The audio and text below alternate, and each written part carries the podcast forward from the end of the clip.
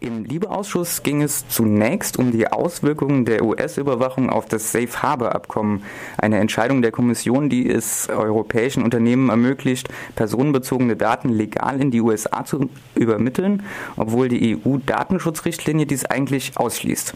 Dazu hat der Ausschuss mehrere Experten angehört. Was kam denn dabei heraus? Es ist immer schwierig zu sagen. Man hört sich verschiedene Dinge an, aber im Kern äh, ist, denke ich, herausgekommen, dass wir alle wissen, dass Safe Harbor natürlich völlig unzulänglich ist äh, als Abkommen, äh, als freiwilliges Abkommen. Für mich ist das eine Art freiwillige Frauenquote, um das mal böse auszudrücken. Ähm, keinerlei wirkliche Verpflichtung ist. Äh, es ist so, dass auch eine Reihe von äh, Unternehmen äh, tatsächlich davon wieder Abstand genommen haben, dass viele Bereiche ausgelassen werden und insofern kein wirksamer Schutz damit erreicht werden kann. Man äh, steht jetzt vor der Frage, löst man die ganze Sache auf, nimmt man davon Abstand, ähm, dann hat man wieder gar nichts. So die Argumentation. Oder äh, verbessern wir das äh, ganz gewaltig? Also unsere Position als Fraktion ist die, äh, dass versucht werden muss, mit dem neuen Datenschutzpaket eine grundsätzliche Regelung herbeizuführen und nicht extra Verträge äh, auszumachen, die dann Datenschutzniveaus unterminieren, das Datenschutzniveau unterminieren.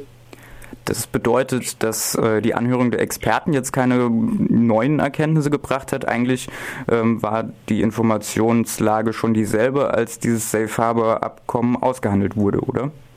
Ja, es wird einen Evaluationsbericht übrigens geben, äh, den Frau Malmström, die Kommissarin, äh, demnächst auf den Tisch legen will.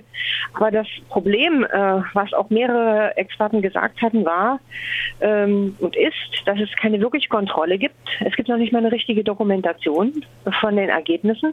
Also ganz schwierig auch äh, zu sagen, äh, wie es in einem Einzelnen vielleicht sogar positiv gewirkt hätte. Äh, es ist so, dass zum Beispiel Gütesiegel, die es dazu gibt, ähm, äh, und ähnliche Dinge äh, auch missbraucht werden, dass also welche sagen, ja, Unternehmen, wir haben hier Safe Harbor, ähm, wir sind also äh, im System drin und äh, guten äh, Gewissens äh, man sich darauf einlässt, aber dass eine falsche Aussage ist, also auch das ist passiert. Also Missbrauch damit äh, wird auch äh, getrieben. Das ist also eine völlig unzulängliche, äh, völlig unausreichende und ähm, in Bezug auf NSE und solche äh, Cyberangriffe völlig untaugliche Regelung.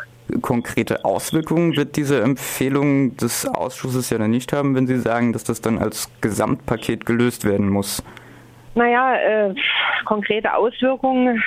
Die Frage ist ja, ähm, der wir uns jetzt nun nähern müssen. Wie gehen wir mit den einzelnen Verträgen um? Das ist bei SWIFT so, das ist bei äh, anderen Verträgen so und natürlich auch bei Safe Harbor. Und es muss überlegt werden, wie damit weiter verfahren wird. Und es wird natürlich Schlussfolgerungen geben. Das, davon gehe ich mit Sicherheit aus.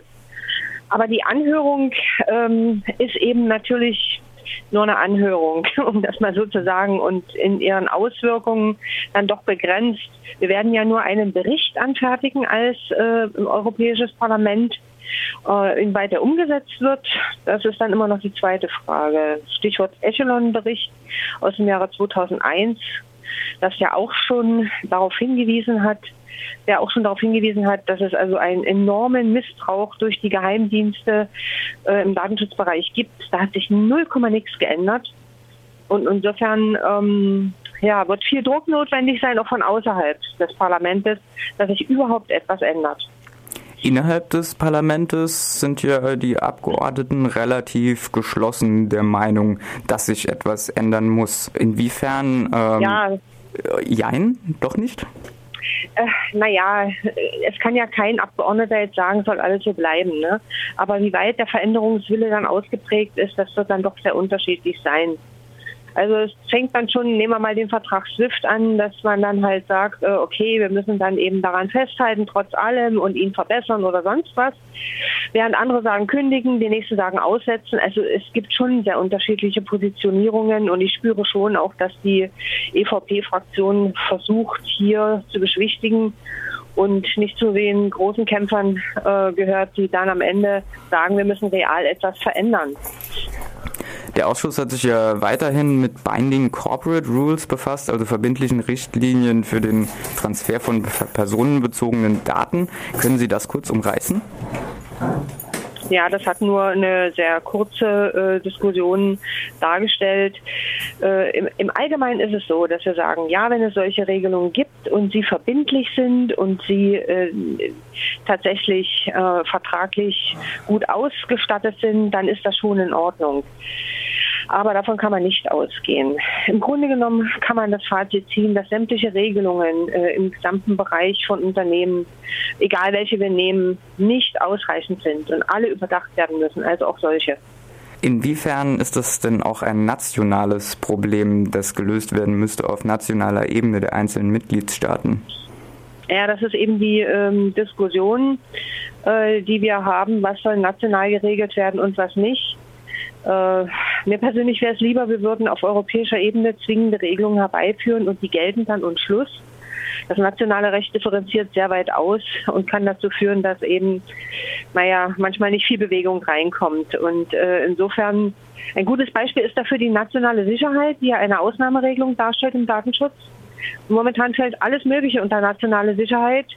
Äh, und äh, insofern als Ausnahme für bestimmte Datenschutzregelungen und Schutz von äh, personenbezogenen Daten ähm, dient das wie ein Feigenblatt. Also es ist eine Sache, wo wir sehr unglücklich sind, weil sich die Mitgliedstaaten darauf berufen, das ist nationale Angelegenheit und nationale Sicherheit und fertig ohne dass es also klare Ausformulierungen gibt. Dazu haben wir auch gestern gesprochen dass das eben problematisch ist. Also das gesamte Datenschutzpaket, muss man so auszudrücken, ja, äh, ist nur die Hälfte wert, selbst wenn es großartig geschnürt würde, ist nur die Hälfte wert, wenn nationale Sicherheit komplett außen vor bleibt. Und zwar a priori.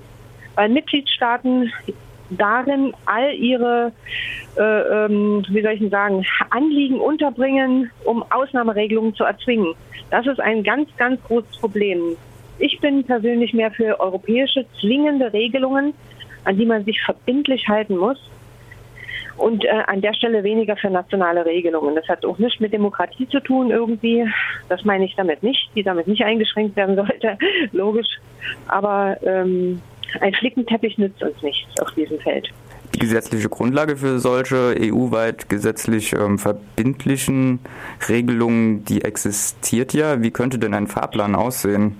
Naja, wir müssen das äh, in der Diskussion äh, stehende Datenschutzpaket auf den Weg bringen. Das Parlament wird Ende Oktober einen Beschluss äh, auf den Tisch legen im Ausschuss, im Liebeausschuss oder dann später im Plenum, äh, wo wir unsere Vorstellungen zum Datenschutz in Form einer allgemeinen Verordnung und einer Richtlinie für Polizei und Justiz äh, gewissermaßen zur Diskussion stellen. Dann laufen die Verhandlungen mit dem Rat. Das wird sicherlich sehr, sehr schwierig. Und die einzelnen nationalen Interessen, ähm, naja, wie die darauf passen, auf die Vorstellungen, die wir als Parlament haben, werden wir sehen. Unser Ziel ist es, dass bis Ende dieser Legislatur ein Datenschutzpaket auf den Tisch kommt, das diesen Namen verdient und personenbezogene Daten tatsächlich schützt. Und ähm, ja, viel Druck ist notwendig von außen. Äh, alle reden jetzt davon, wir brauchen das, äh, aber wenn es um die konkreten Verhandlungen mit dem Rat geht, sieht das wieder ganz anders aus.